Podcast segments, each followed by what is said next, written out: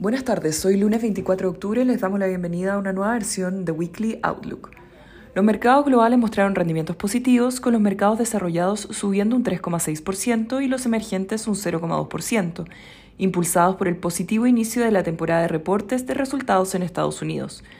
Luego de publicarse los reportes de 99 compañías del S&P 500, la sorpresa en las utilidades se repite en la mayoría de estas, superando en un 4,51% el consenso de las estimaciones. Es así como las acciones obtienen un soporte a pesar de mantenerse presentes los riesgos relacionados a una Fed que deba mantenerse agresiva en el alza de tasas para contener la inflación.